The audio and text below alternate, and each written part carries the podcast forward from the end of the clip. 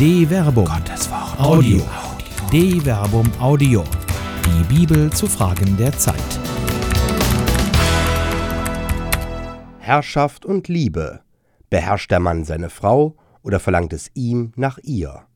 Von Till Magnus Steiner. 104.290 Frauen wurden 2015 Opfer häuslicher Gewalt. Gemäß einem Bericht des Bundeskriminalamtes steigt die Zahl der Gewalttaten in Partnerschaften stetig seit 2012. Der Verein Frauen gegen Gewalt verweist darauf, dass 25 Prozent der in Deutschland lebenden Frauen schon Gewalt durch einen Beziehungs- oder Lebenspartner erlebt haben. In Russland ist nun eine Gesetzesänderung verabschiedet worden, die häusliche Gewalt im Sinne einer vorsätzlichen, einfachen Körperverletzung nur noch als Ordnungswidrigkeit einstuft. Die Befürworter des Gesetzes argumentieren, dass häusliche Gewalt gegen Kinder und Frauen, solange es sich nicht um Gewaltexzesse und/oder schwere Körperverletzung handelt, eine private Angelegenheit sei, aus der sich der Staat heraushalten müsse die Herrschaft des Mannes über seine Frau. In der russischen Gesetzesänderung und in der hohen Zahl von Fällen häuslicher Gewalt in Deutschland zeigt sich ein Weltbild, das man in Genesis Kapitel 3 Vers 16 bestätigt sehen könnte. Nach dem sogenannten Sündenfall im Garten Eden legt Gott das Verhältnis der Frau zu ihrem Ehemann fest. Nach deinem Mann hast du Verlangen, und er wird über dich herrschen. Genesis Kapitel 3 Vers 16 die Zugehörigkeit einer Frau zu ihrem Mann wird als Erfüllung ihres Daseins dargestellt. Die Frau sei dem Mann klar untergeordnet. So warnt Jesus Sirach seine Schüler explizit vor Situationen, in denen sich Ehemänner ihren Frauen als unterlegen erweisen. Wie ein sandiger Aufstieg für die Füße eines älteren Menschen, so ist eine geschwätzige Frau für einen stillen Mann. Fall nicht herein auf die Schönheit einer Frau, und verzehr dich nicht nach einer Frau.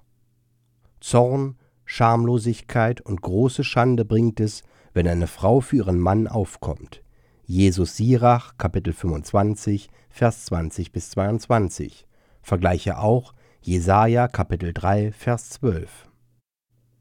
Jesus Sirach reagiert mit seinen zum Teil sexistischen Ausführungen auf eine wahrscheinlich aufgrund hellenistischem Einflusses veränderte, wesentlich stärkere soziale Stellung der Frau, die die traditionellen Rollenaufteilungen innerhalb der Ehe in Frage stellte.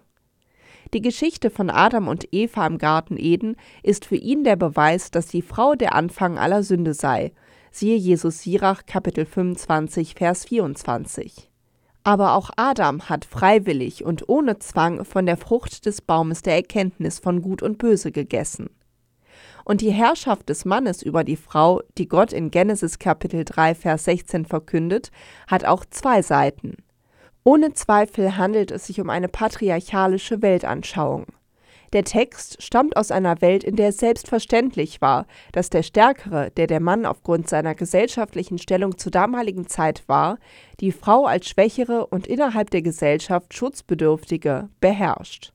Das hier verwendete hebräische Wort Maschal kann sowohl Tyrannei bezeichnen, zum Beispiel in Jeremia Kapitel 51 Vers 46, als auch für die gerechte Herrschaft Gottes verwendet werden, zum Beispiel in Jesaja Kapitel 63, Vers 19. Herrschaft oder gegenseitiges Verlangen. So wie ein Wort mehrere Sinndimensionen haben kann, so ist auch die Bibel ein vielstimmiges Konzert verschiedener Stimmen aus verschiedenen Zeiten. Deshalb sind solche Aussagen wie in Genesis Kapitel 3 Vers 16 auch nicht die eine Wahrheit. Im Buch Maleachi wird die Ehefrau als Gefährtin wertgeschätzt und die Ehe wird als Bund bezeichnet, der Verpflichtungen für beide Bundespartner umschließt. Siehe Maleachi Kapitel 2 Vers 14. Im Hohelied findet sich gar eine Aussage, die direkt Genesis Kapitel 3 Vers 16 widerspricht. Die Geliebte anerkennt, dass sie ihrem Geliebten gehört, aber sie bestimmt das Verhältnis zwischen sich und ihrem Partner als egalitär. Ich gehöre meinem Geliebten und ihn verlangt nach mir. Hohelied, Kapitel 7, Vers 11.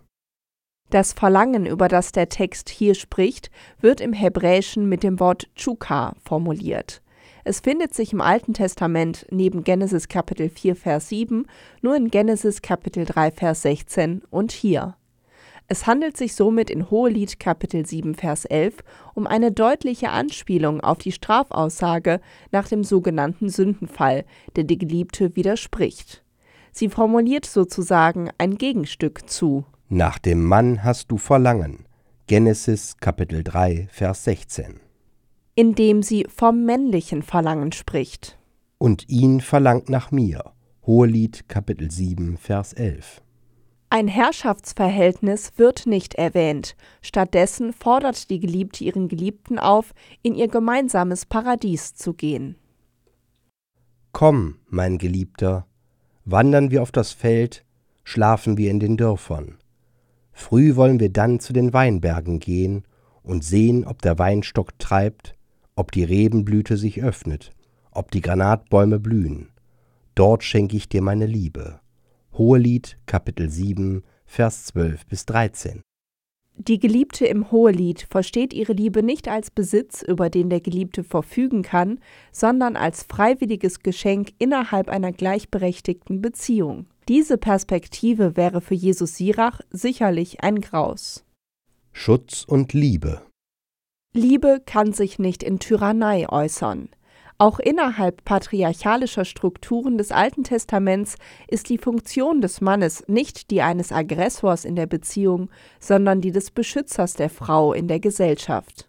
In diesem Kontext erhebt das Hohelied seine Stimme für die Gleichberechtigung der Frau und gegen die Idee der Herrschaft des Mannes über die Frau. Wer das Hohelied liest, versteht, dass Gewalt in der Beziehung zwischen Liebenden keinen Platz hat. Eine Produktion der Medienwerkstatt des katholischen Bildungswerks Wuppertal Solingen-Remscheid. Autor Till Magnus Steiner, Sprecher Jana Turek und Marvin Dillmann.